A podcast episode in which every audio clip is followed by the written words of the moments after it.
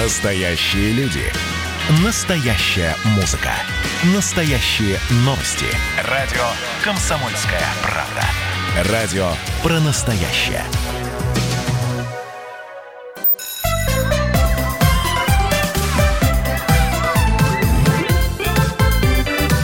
Родительский вопрос. Всем добрый день, доброе утро, добрый вечер, мое любимое начало, потому что нас слушает вся страна, это 11 часовых поясов. А у кого-то вечер, в Сибири это уже и вечер, и на Дальнем Востоке глубокая ночь. А я Александр Милкус, ведущий этой программы, со мной моя всегдашняя, завсегдашняя Э, соведущая Дарья Завгородняя. И сегодня наши гости, заведующая лабораторией комплексных проблем гигиены детей и подростков НИИ, гигиены и охраны здоровья детей и подростков Марина Исаковна Степанова. Здравствуйте, Марина Исаковна. Добрый день. Добрый и, и председатель Российского национального комитета, комитета по защите от неионизирующих излучений Олег Александрович Григорьев. Здравствуйте. И сегодня, да, и сегодня у нас самый что ни на есть родительский вопрос из всех родительских вопросов, которые есть, потому что мы будем спрашивать, что, где, как, почему, все, что связано с м, обучением и отдыхом э, детей э, с гаджетами, с компьютерами, с ноутбуками и так далее. То есть мы сегодня разберем ситуацию, которая была с э, вот эти 2-3 месяца, у кого как с дистанционным обучением, насколько это плохо, хорошо с точки зрения здоровья детей, и э, что нам дальше делать с э, вот с этой техникой и с детьми э, и летом и в следующий учебный год. Э, я напоминаю, у нас телефон прямого эфира 8 800 200 ровно 9702. Вы можете нам звонить, какие-то свои замечания, соображения тоже озвучивать. А я начну с Олега Александровича. Олег, скажите мне, пожалуйста, есть ли какие-то вот в вашем понимании итоги э, с точки зрения вот, гигиены детей, э, взрослых и учителей тоже, вот этих двух месяцев дистанта, насколько мы э, пошатнули здоровье детей или не пошатнули здоровье детей. Вот я э, читал э, ваши заметки, что по вашим сведениям из школ уже начался отток стажированных учителей, mm-hmm. да, то есть опытных учителей, потому что у них начало садиться зрение, нервная система. Но мы знаем, что э, все учителя в большинстве, ну, ну не все, но процентов 80 говорили, что нагрузки во время дистанционного обучения у них, на них увеличились. То же самое у школьников, плюс у них еще и начал садиться слух из-за наушников. Вот откуда у вас такие данные, что вообще, что произошло за эти два месяца с вашей точки зрения? Может быть, Марина Исааковна нам тоже подключится. Ну вот давайте э, немножко так вот разделим, э, разделим терминологические понятия. Э, данные мы получаем из самоотчетов самоотчетов. Мы э, по окончании, еще даже когда карантин не, не закончился, мы всеми способами и через э, сайт Института гигиены детей, через свой сайт, через Твиттер стали спрашивать, Каким образом э, отразились наши рекомендации, которые мы э, давали до начала карантина, что происходит, что они видят там, и, и так далее. И всеми разными способами нам присылают и аудиофайлы, которые у нас есть, вот эти, то, о чем вы говорите, у меня есть замечательный аудио, э, аудиофайл, где учитель э, математики с 20-летним стажем рассказывает все эти вопросы, как она пережила все эти сложности, письменные отчеты. Э, Институт гигиены детей собрал, э, по-моему, около 30 тысяч отзывов через свой сайт, через свой опросник, и сейчас идет анализ. Поэтому мы с вами говорим... Да, Марина не... Сакна обещала нам хоть какие-то да. предыдущие, пред, предварительные результаты озвучить, да. Поэтому мы с вами сейчас говорим не о строго научных данных, а о первых, э, я бы сказал так, впечатлениях, которые доносятся а до нас от э, вот этой, от, от этой когорты. То есть это впечатления, которые рассказывают нам учителя, ученики и, а, и, конечно, родители, то, что они видят, то, что они знают. Но для нас, как я уже говорил, особо нового ничего нет. Я, мы находимся в ужасном положении, потому что мы вынуждены говорить, мы же вам говорили, мы говорили это и на заседаниях общественного Что вы совета. говорили? Вот о чем? Мы о говорили, говорили, что орган зрения, нервная система, вот орган слуха а, для нас новость, орган зрения, нервная система – это те мишени, которые будут страдать в условиях а, интенсивного использования а, компьютерной техники как в школе, так и дома. Вот то, что они, если мы говорим конкретно о ситуации, связанной с, с изоляцией, ну, э, извините, самоизоляцией, да, и это а, вопрос еще требующий анализа. Но все-таки мне кажется, отзывы мы имеем даже не столько по а, вот этому периоду самоизоляции, сколько по итогам учебного года с использованием а, вот этой насыщенной, внезапно появившейся аппаратуры. Мне кажется, целесообразно и более правильно ориентироваться вот на этот период. То есть вот эти а, комплексные, а, комплексное оснащение, в первую очередь, еще раз хочу подчеркнуть, большой электронной доской. Это а, мишень, это орган зрения. Почему я могу тоже объяснить, и тут мы можем с вами войти во все детали. Нет, подожди, доска... больш... подожди, большая электронная доска – это интерактивная доска. Да-да, интерактивная доска. Она вот во время дистанционного обучения задействована не было. Александр, она, она, была... Была задействована, она была задействована в течение э, учебного года. И это гораздо более серьезный и более важный эффект. Вычленить на основании самоотчетов, что, э, что дети получили а, в течение а, периода самоизоляции сейчас пока сложно. Но надо проанализировать хотя бы. Но мы видим ситуацию по совокупности. А по совокупности мы понимаем, что больше, большая нагрузка была в течение, все-таки в течение учебного года, чем в течение то месяца. то есть вы считаете, что интерактивная доска вреднее, чем традиционная меловая, на которой пишут Слушайте, ну это же настолько очевидно, что, э, что Нет, это очевидно, из формальной, из формальной, из формальной точки, из фактической точки зрения. Так. Чем, какого рода у вас возникают вопросы в связи с этим? С формальной или с фактической? Как вам объяснить? Фактической точки зрения, конечно. Фактической, объясняю. Да. Значит, она и представляет, фактически это представляет э, активный источник света. То есть она излучает, излучает в оптическом диапазоне то, что видит школьник. Глаз, он приспособлен в первую очередь к восприятию отраженного, а не излученного света. Для того, чтобы работать с излученным светом, разрабатывались специальные нормы, критерии, ограничения. А, что касается школьников, еще с 1986 года это разработано, какие должны быть требования к углу, к яркости, к контрастности и так далее, и так далее, и так далее. А, сейчас, а, когда их размещают в классах, Естественно, когда у вас источник, э, источник света представляет в диагонали там примерно 2 метра или чуть больше, вы не в состоянии технически обеспечить равные условия по яркости, по контрастности, по углу для всего класса. Если вы обеспечите, э, скажем, вторая, третья, четвертая парта, ясно, что кто у вас на Камчатке сидит, будет в худших условиях. Тот, кто на первой парте сидит, ясно, что он будет получать гораздо большую Э, большую энергию э, фотонов, идущих от этой доски. Левый ряд, правый ряд, они будут терять углы засветки. Я, я, будут... все, я понял, э, все-таки... То есть давайте, сейчас, сейчас, секундочку. Именно шпиговать... Комсомольская правда. Да. Я все-таки хотел э, э, вычленить наш разговор. Если мы сейчас будем говорить о всех школьных проблемах, э, мы, нам и 40 минут нашей программы не хватит. Не, ну я просто потрясена, что доски вредные, ими заменили эти меловые везде практически. Прошу прощения. Да, да, да, да. И это самая основная проблема, которая на сегодняшний день самая острая проблема.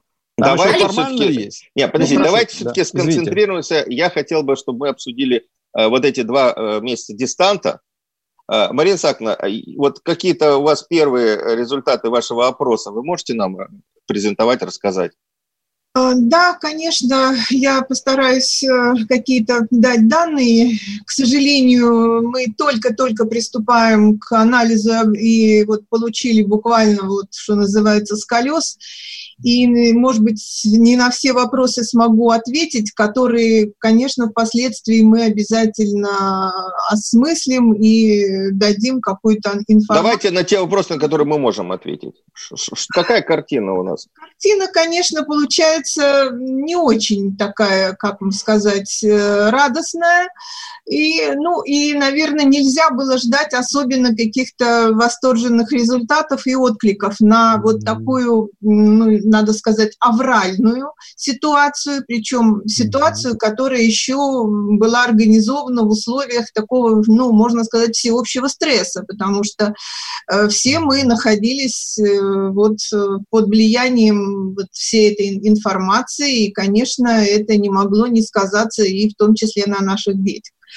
Но, тем не менее, значит, что показали наши данные? Они в чем-то, данные собраны с значит, учащихся пятых, одиннадцатых классов, тире, то есть это вот эта средняя и старшая школа, а, Причем данные, которые собраны в 79 регионах России, э, в сельской и в городской местности, примерно там половина детей, мальчики и девочки, это анкетирование анонимное, то есть оно позволяет нам ну, как-то более, более доверчиво относиться к тем... У нас э, две минуты до перерыва, Марина Саковна. Можно Значит, уже что мы получили? Основные проблемы, конечно, э, они связаны с тем, что четверть детей испытывала технические трудности при э, получении вот, э, доступа к ресурсам, к различным. Вот. И, э, конечно, занятость детей с э, использованием различных компьютерных средств, она была, конечно, существенно выше, чем это было в обычное традиционное организованное обучение. То есть более 7 часов у нас более трети детей проводили за а, значит, время, которое было связано с использованием различных цифровых гаджетов. Более 7 часов в день? Более 7 часов, 7 часов и более – это треть детей. Вот, э, Понятно. Э, из опрошенных столько времени были погружены в работу. Это, конечно, не только обучение, это, конечно, и досуговая деятельность, потому что э, мы понимаем, что... Понятно. Мы, мы буквально на минутку ага. прервемся. И напоминаю, нас в студии Марина Исаковна Степанова и Олег Александрович Григорьев. Специалисты разговариваем про гаджеты и обучение. Родительский вопрос. Как дела, Россия? Ватсап-страна! Это то, что обсуждается и то, что волнует. Это ваши сообщения в прямом эфире, в том числе и голосовые. Каждый будний день с 11 до 15 часов с Михаилом Антоновым. Эфир открыт для всех. Включайтесь. Радио «Комсомольская правда». Радио про настоящее.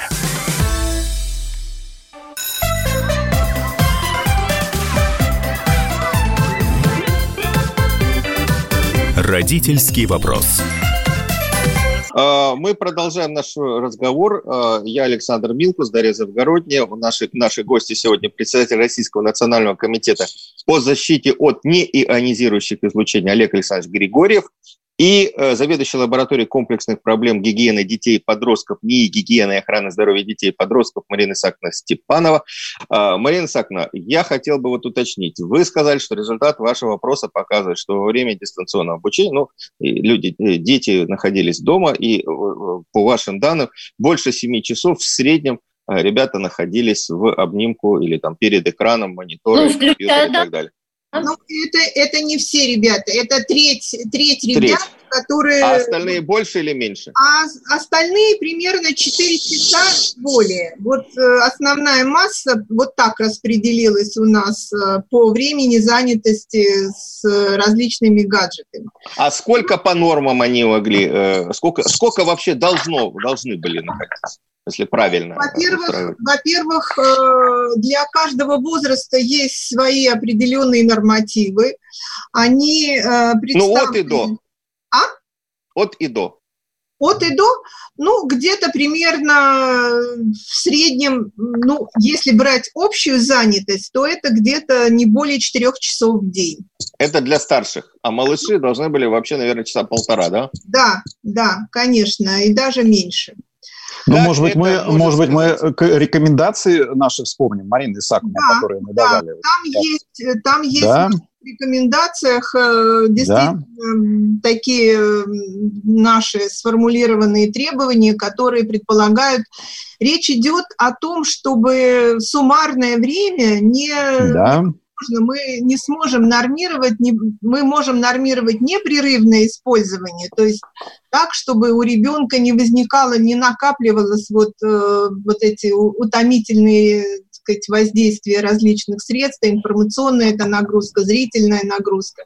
Но есть и э, требования, которые касаются, мы понимаем, что в условиях дистанционного обучения, когда ребенок привязан к работе в значительной степени больше к электронным ресурсам, поэтому, конечно, время невозможно ограничить какими-то уж совсем небольшими рамками, но эти рамки, это, эти, эти нагрузки должны чередоваться с перерывами, с э, какой-то паузой, желательно, чтобы это была двигательная пауза, чтобы ребенок смог восстановить свой ресурс учебный, чтобы он действительно не превращался, так сказать, вот в раба этих всех э, средств и вот не постоянного, так сказать, общения и воздействия.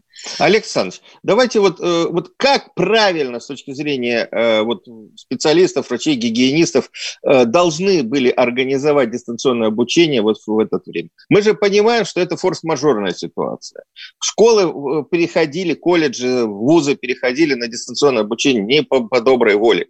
Так, так сложилась эпидемиологическая ситуация как должны были правильно выстроить вот рабочий день учителя со своими учениками, что они должны были сделать. Потому что я не знаю, может быть, вторая волна будет, может быть, все-таки какие-то обучения будут идти дистанционно. Поэтому нам надо понять уроки, которые мы извлекли за эти два месяца, и сформулировать, как, как правильно все должно быть.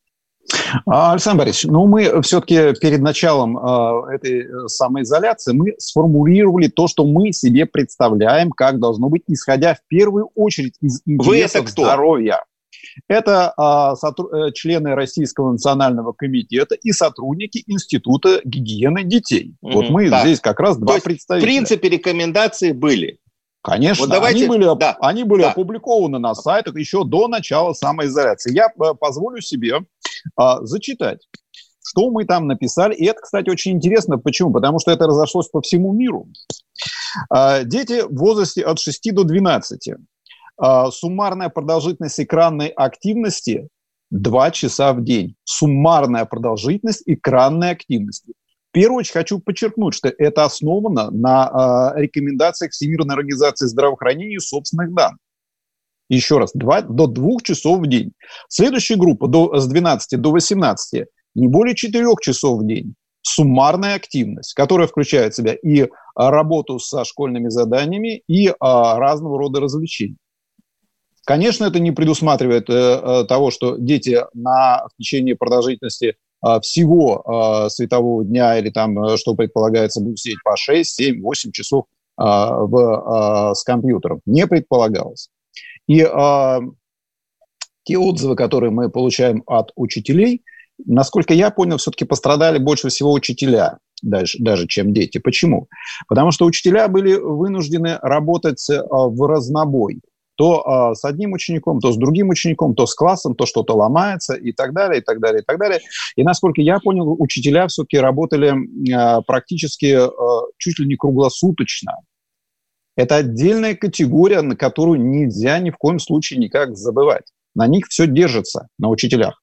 ну, хорошо, вот, давайте мы... Вот, вот как, как, как, подожди, Даша, подожди, я вот хотел ну. понять. Хорошо, 4 часа в день. Как вы представляете да. себе обучение дистанционное когда 4 часа суммарно надо рассчитывать и домашнее задание, и слушать учителя, и э, вот в течение учебного, в течение дня. Вот как вы Александр Борисович, Ребенок учителя они не слушают. Посидел... Учителя они не слушают. Ребенок физиологически не может сконцентрироваться на экране в течение 7 часов. Он не сможет, это будет профанацией. Вот надо Нет, я, я не спорю, я спрашиваю не, не что он не может, а как нужно. Как нужно как было нужно, я вам сказал. Как 20, вы, то сказал, нет, нет, подождите, вы мне не сказали часа. ничего. Нет, нет, это не нет, так. Нет, нет. Вот смотрите, так. вот, вот учитель ведет урок, да, вот идет дистанционное обучение. Он говорит, так, 20 минут вы меня слушаете, я вам что-то рассказываю. Потом вы выключаете компьютер, уходите куда-то, и через 40 минут возвращаетесь, я вам веду следующий урок. Вот подождите, как, как... подождите. Вот вы как учились? Вы брали в руки учебник и читали. Чем отличается, э, чем отличается система электронная от учебника? Интерактивностью, интерактивность, у вас есть тетрадь, работайте, работайте, как работали, как работали как работает классическое образование, как мы с вами учились. Ну, мы же слушали плохо? учителя, там 45 минут учитель находился в классе перед нами. Что-то мы Александр делали. Борисович, вы слушали учителя а, минут 10. Все остальное вы писали записки, как и мы, там еще что-нибудь такое. То есть схема не меняется. Основа – это учебник и основа индивидуальная работа с учебником. Секунду. Хочу добавить. После нашего какого-то эфира мы ездили в школу, смотрели, что там происходит. И все равно то, что мы увидели, хоть поставь компьютер, хоть электронную доску, ученики сидят и учат, и для того, чтобы выучить, они занимаются самостоятельно по учебникам. Учебник остается основой, и на него все-таки, вот как мне кажется, опять же, да, я, конечно, не специалист в области образования, я занимаюсь с, с, с взрослыми уже. Учебник является основой. И бросать учебник и переключаться 100% пытаться переключиться. Нет, нет, я хотел вот, вот рекомендация. Вот идет э, класс, подключился в тот же Zoom, занимается там э, с учителем. Учитель говорит, я вам рассказываю новую тему 15 минут, потом вы выключаете э, монитор, открываете учебник или задачник на странице такой-то, выполняйте задание э, без подключения электронных средств. Вот так я понимаю, да? Через там 20, там, через следующий урок у нас начинается, мы э, опять возвращаемся и 15-20 минут работаем за компьютером, потом Э, работаем с учебником. Вот, вот, так, вот, вот эта рекомендация, правильно вы, я? Вы меня в другую сторону направляете вы направляете в сторону методики обучения. А я да, говорю, я вот со стороны учителя и родителя. А я... я хочу понять, а... как контролировать этот процесс. Со стороны учителя я вам докладываю. Вот у меня здесь на э, айфоне присланный аудиофайл. Учитель рассказывает. Он включает и видит заставку. Ученик Иванов. Есть там ученик Иванов, нет ученика Иванова. Он этого не знает. Понимаете, фактически мы попадаем в эту же ситуацию, когда учитель не имеет точной, надежной интерактивной связи со своим учеником. Потому что не все обеспечены и так далее, и так далее, и так далее. Фактически, вот фактически мы попадаем именно в эту ситуацию, когда ученик не работает в течение всего рабочего времени э, с компьютером. Это фактически так происходит. Он может играть, он может развлекаться, он там еще что-то такое. Но целенаправленно сидеть с учителем 8 часов или 6 часов. Это наивное заблуждение, если вы думаете, что все, все они сидят и занимаются именно этим. Ну, на самом деле, многие учителя принялись стримить. Очень многие учителя делали уроки по стриму, и там по полчаса некоторые уроки, некоторые уроки длились, я знаю просто. Ну, то есть выходит для того, чтобы слишком много не заниматься, слишком долго не нарушить гигиенические нормы. Учителям как-то предметникам надо даже между собой договариваться, чтобы не стримить слишком долго. А то один там Конечно. нарушит 15 минут, там, допустим, э, там, чересчур там, перехватил времени, и уже там на английский, допустим, на математику уже не хватило. И дети, и дети устали. Я так понимаю, учителя между собой должны еще интерактив, так сказать, налаживать в такой-то ситуации. И Давайте вот вернемся. Надо. Давайте вернемся. Вот у нас опять перерыв э, на, на, на новости, буквально три минуты. Я напоминаю, что мы сегодня разговариваем с Олегом Александровичем Григорьевым, председателем Российского национального комитета по защите от неионизирующих излучений Марина Исааковна Степанова, заведующая лабораторией комплексных проблем гигиены детей и подростков. НИП. Родительский вопрос. Георгий Бофт. Политолог, журналист, магистр Колумбийского университета, обладатель премии «Золотое перо России» и ведущий радио «Комсомольская правда» авторскую программу Георгия Георгиевича «Бофт знает». Слушайте каждый четверг в 17.00 по московскому времени. А что такое деньги по сравнению с большой геополитикой? Мы денег тут не считаем.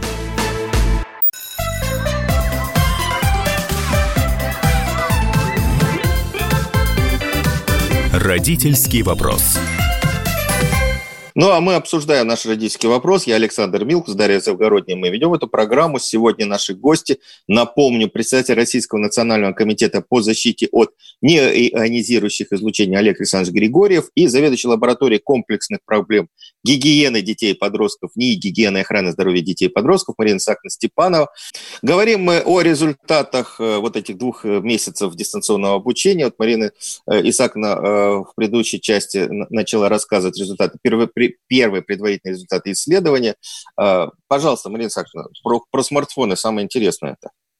Э, да, просто по нашим данным оказалось, ну, это, наверное, следовало ожидать, что чаще всего для э, дистанционного обучения э, использовался смартфон. И это характерно было для практически 72% э, наших э, респондентов. А, компьютеры и ноутбуки примерно шли э, поровну, по 40% использовали вот как-то преимущественно эти средства. И, конечно, работать со средством, которое ну, никак нельзя рассматривать как электронный гаджет, который ну, может быть рекомендован э, для э, учебных целей, э, как смартфоны, айфоны, конечно, это ну, совершенно, так сказать, вариант, который нас... Чем плохие смартфоны? Давайте все-таки рас, расшифруем. Поэтому результаты, которые мы получили, то есть э, понятно, что вот эта занятость большая, использование mm-hmm. средств, которые, которые фактически усугубляют э, вот и mm-hmm создают благоприятные условия для зрительной работы ребенка, угу. привели к тому, что у третьих, у трети опрошенных мы зафиксировали так называемый компьютерный зрительный синдром. То есть угу. это признаки нарушения зрения. Что, это, что это значит? Что это такое? По самоотчетам, это значит, да. что э, покраснение, усталость, э, значит, какие-то ощущения мельканий, ну, то есть различные нарушения зрения, которые мы ощущаем, если мы сидим беспрерывно, используя различные цифровые средства. Чем, а чем опасны эти Плюс нарушения зрения? Я так понимаю, что они какие-то мелкие... Я могу сказать, что самые прогрессирующие э, в течение значит, школьного обучения э, патологии – это зрение. И сегодня она у нас просто в рекордных, э, ну просто зашкаливает такими темпами, набирает эти э, нарушения зрения. Причем это не только количество детей, но и степень вот э, нарушения Совершенно зрения, она верно, тоже возрастает да. по мере увеличения школьного стажа. Это первое. Второе что сегодняшние наши дети, если мы э, возьмем и посмотрим структуру их нарушений э, вот, э, здоровья, то она фактически идентична тем, которые характеризуют стажированных офисных работников. Это зрение, нервная да. система, это опорно-двигательный да. аппарат, это органы пищеварения. То есть вот все, так сказать, проблемы, я не могу сказать, что это только... То есть дети э, наследуют... Они практически, практически... вот становятся у нас э, такими... Тутулые близорукие дети становятся. Ну, да. Да, да, да. Да, да, да, да нарушение да. осанки. Да. Причем еще, конечно, что да. вот, э, страдает, еще так называемый вот э, туннельный синдром или синдром вот... Э, запястья, когда ребенок бесконечно сидит и работает с мышкой и с клавиатурой, угу. и вот это напряжение в запястном суставе, это тоже своего рода э, нарушения, которые характерны уже тоже почти для трети наших детей, вот этого среднего и старшего возраста. И э, мы получили, что э, и проявление депрессии около 40%. Ну, тут, конечно, надо делать скидку, что это еще еще ситуация вот... Э, ну, самоизоляция, когда ты не выйдешь из дома, да. Вот. Но вот если мы попытались как-то хотя бы первые какую-то информацию снять и посмотреть, то получилось, что э, более, э, более 86% детей не адаптировались к этой ситуации в той или иной степени. То есть вот отсутствие адаптации практически у большинства, подавляющего большинства детей в этой ситуации мы обнаружили. А что значит не адаптировались? Вот поконкретнее, это что значит, это означает? Это значит проявление каких-то нарушений сна, головные боли, астенические реакции, ну, вот потери да. интереса к школе. У нас четверть детей снизили, значит, свое, казалось бы, да, говорят, мы соскучились, мы хотим в школу. А вот четверть... Ну, в школу, хотят общаться. Понятно. Но у нас получилось, что четверть детей, э, ну, как бы еще более стали с большим, так сказать, отрицанием относиться к учебе, к школе, потому что были загнаны в достаточно такие серьезные длительные нагрузки. У некоторых это превращалось, вот мы там получали такие так называемые открытые ответы, когда дети сами формулировали свои э, вот состояния, то говорит, э, хочу умереть, то я не могу, у меня накапливается накапливаются каждый день невыполненные уроки, и весь день я только и занимаюсь. Ну, понятно, что не все могут вот в этих условиях, и не все готовы так э, как-то работать в столь непривычной ситуации. Поэтому э, что еще хочу сказать, что были выпущены и рекомендации Минпроса, э, которые касались в том числе и продолжительности одного занятия. И насколько я помню, что вот там была цифра уже не 45 минут и не 40 минут, а 30 минут одного урока. То есть педагогу предлагалось в более сжатые сроки как-то изложить этот материал, и понятно, с учетом этой обстоятельства, наверное, как-то снизить нагрузку, как-то, наверное, надо было повернуть э, занятия в сторону мотивации какой-то ребенка, творческих каких-то занятий, заданий, которые индивидуализации какой-то, э, может быть, э, какой-то психологической поддержки, потому что очень многие в этом нуждались. И, наверное, вот я понимаю, что было тяжело и учителям, и детям, и, конечно, родителям. И мы все видим вот во всех менеджерах и во всех, сколько, сколько на этот счет было всяких и э, таких серьезных, и юмористических каких-то реакций на вот эту всю ситуацию. Поэтому опыт, конечно, мы получили. И я думаю, что, э, наверное, какой-то, какая-то готовность в случае, не дай бог, если нам придется вернуться вот э, опять к такой форме обучения, наверное, что-то уже мы, э, как, какие-то мышцы мы накачали для этой. Ну, так, вот, вот я так понимаю, что именно по результатам вот этого э, исследования и вот этих опыта двух месяцев и были разработаны гигиенические нормативы и специальные требования к организации цифровой работы цифровой школы, да? То есть да, вот э, этот да. документ у меня да, есть, это проект, который вот, вот буквально сейчас вот с пылу с жару готов. А, и вот, вот этот документ как раз и должен регламентировать аналогичные ситуации или просто обучение дистанционное, потому что все равно будет смешанное обучение, все равно какое-то какое количество детей будут заниматься у нас дистанционно. Это дети, там, которые болеют, которые там э, с ОВЗ и так далее. Вот э, в чем этот э, проект от, отличается от того, что сейчас существуют вот эти санпины? Давайте людям рассказываем, чтобы они сориентировались как им дальше э, жить. Вот я бы хотел, вот, вот, может быть, я просто вот буквально то, что меня заинтересовало.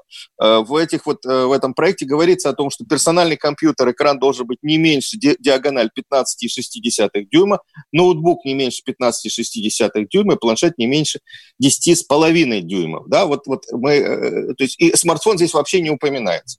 Нет, нет, потому что мы считаем, что это, ну, такое, знаете, аварийные ситуации, когда вот, ну, ну, вот прям вот совсем никак, и ты дистанционно можешь, ну, только вот так. Хотя это понятно, что все равно нет тех возможностей, которые создают вот эти э, и компьютеры, или ноутбуки, которые позволяют как-то работать по-другому с э, информацией. Вот. И, конечно, э, наша, так сказать, была реакция в первую очередь форсировать э, разработку требований, которые касаются вообще э, обучения с использованием самых различных гаджетов. Потому что сегодняшнее современное санитарное законодательство, оно практически не дает педагогу, даже если он очень хочет, к сожалению, у нас таких педагогов очень мало. И далеко, ну, ну, единицы, я бы сказала, те, кого волнуют вот эти вопросы безопасного использования детьми различных гаджетов. И моя боль, э, которую я пытаюсь всегда донести, что вообще обучение должно начинаться с того, как безопасно использовать. Это педагоги должны делать, потому что сегодня э, мы понимаем, что это часть нашей жизни, что без этого мы уже, даже дети дошкольного возраста практически уже не обходятся. Поэтому научить э, с пеленок, с родителям, детям доносить педагогам, обучая педагогов, педагогов. Вот посмотрите программы обучения педагогов. Вы найдете там разделы безопасного использования различных гаджетов. Их учат Нет использовать, а, а как сделать, чтобы это безопасно, культуру пользования привить. К сожалению, вот сегодня этого нет. Это, в общем, такая больная тема.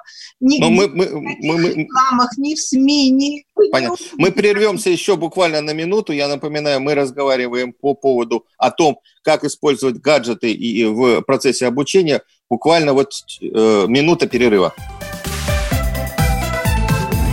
Родительский вопрос. Ну что вы за люди такие? Как вам не стыдно? Вам по 40 лет. Что у вас позади? Что в настоящем? Что впереди? Опомнитесь, пока не поздно. Вот вам мой совет. Ведущие нового утреннего шоу на радио «Комсомольская правда» уже совсем взрослые люди, но ведут себя порой. Особенно, когда собираются все вместе. Они обсуждают, советуют и хулиганят в прямом эфире – с понедельника по пятницу. Начинайте день вместе с программой «Взрослые люди». Ведущие Тутта Ларсон, Валентин Алфимов. Стартуем в 8 утра по московскому времени.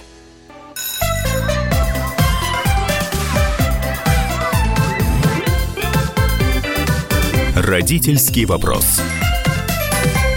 А, мы продолжаем наш разговор. Я Александр Милкус, Дарья Завгородний. Мы видим эту программу. У нас в гостях сегодня председатель Российского национального комитета по защите от неионизирующих излучений Олег Григорьев и заведующий лабораторией комплексных проблем гигиены детей и подростков и гигиены и охраны здоровья детей и подростков Марина, Исаков, Марина Исаковна Степанова. У нас есть звонок из Алексея Воронеж. Говорите. Здравствуйте. Здравствуйте. Алло. Да, Здравствуйте, мы слушаем. Здравствуйте. Ну, это, я хотел высказаться по поводу защиты вот детей от всех этих гаджетов. Ну, надо, конечно, все-таки это пойти как бы в угоду нашим детям и прекратить на них экономить и поучиться, как это делается в Японии. В Японии 127 э, миллионов населения, у нас 146. Там, к сожалению, э, то есть к, к радости к детям относятся лучше, чем у нас. У нас, к сожалению, относятся именно вот... Ну, так, конкретнее, как... чем вот, надо учиться, чему? Что не так там, вернее, наоборот? Что, что у нас не так? Ну, правильно да. вы сказали, что там и система подхода к образованию иная. То есть нам надо просто поехать туда. У меня э, брат там живет, и у него учатся дети. Совершенно все по-иному. Совершенно по-иному. И доступ к системам, и доступ э, к и технологиям, и доступ э, нахождения в классе. Представляете, страна маленькая, вот ну, на пятачке. Население 127 миллионов, и всем детям хватает всего гаджетов, всего. Нефти нет, газа нет.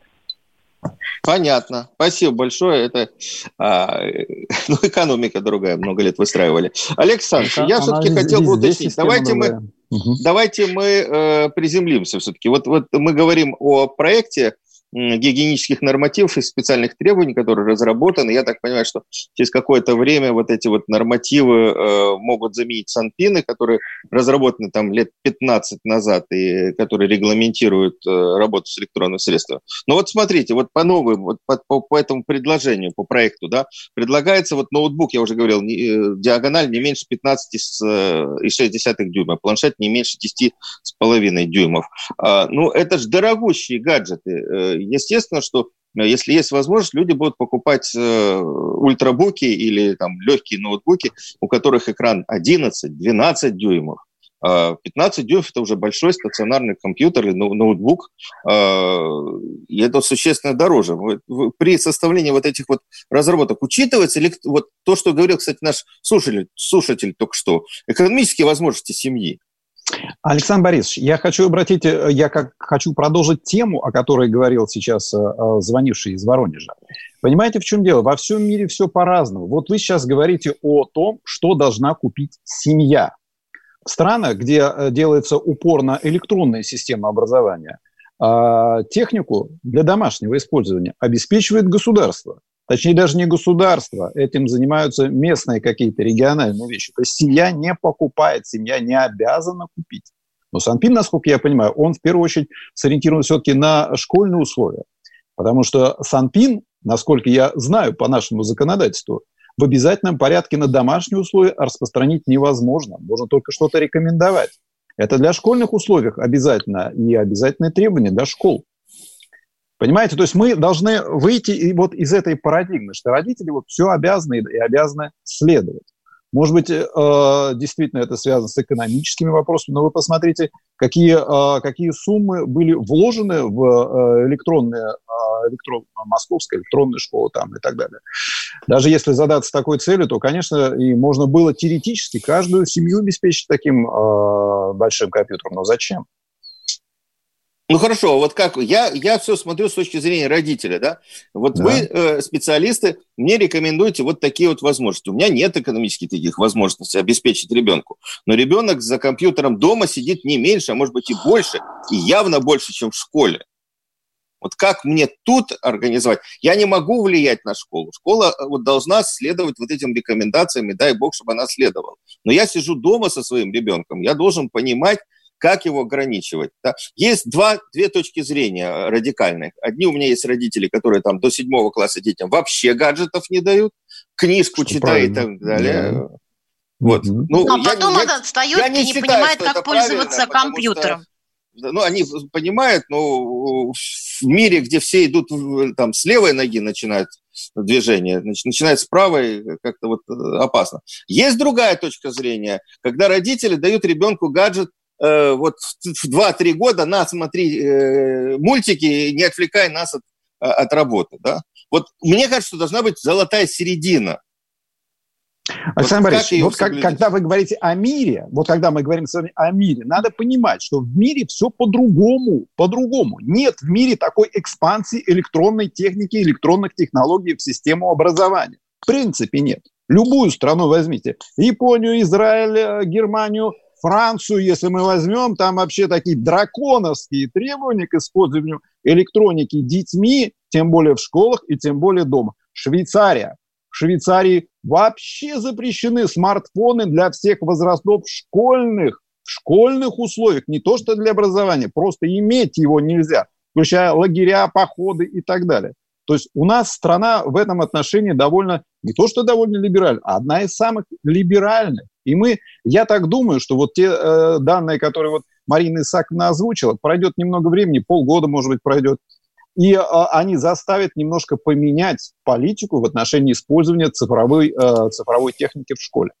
А Марина, вот Марина как, можно, поме- сказать, как да. можно поменять э, политику, когда вот, вот Смотрите, э, вот Олег говорит о, о особых особ, э, в, в, в других странах, да, э, ограничений в условиях использования гаджетов, да, но при этом практически все школы во всем мире э, из-за пандемии перешли на дистанционное обучение. Как мы можем сталкиваются вот с такими же проблемами, как мы. С, с одной стороны, не, нужно смартфоны иметь, там планшеты, с другой стороны, вот, э, вот такая вот э, форс-мажор. Да они Всем перешли?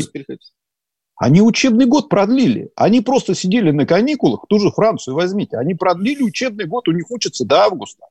Почему они перешли на такую систему, Александр Борисович? Ну, пока была вот история самоизоляции, Пандемия. занимались же по Они сидели э, дома, они сидели дома, им продлили э, нормальные занятия в школе до августа.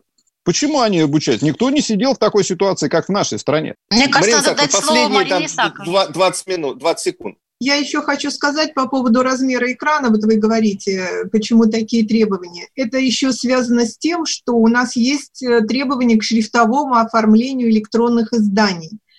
Мы знаем, Это понятно, что да. учебники есть э, да, бумажные, которые печатаются со, на основе вот разработанных требований шрифтового оформления гигиенистами. Это...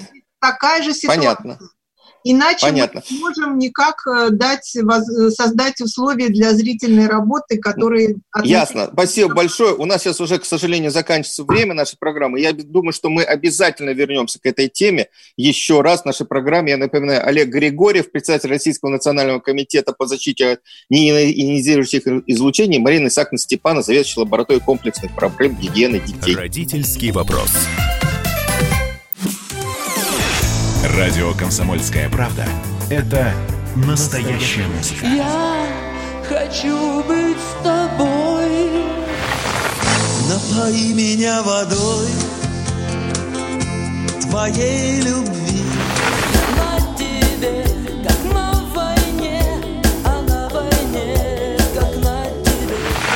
Настоящие эмоции. Это то, о чем я, в принципе, мечтал всю свою сознательную жизнь. И настоящие люди.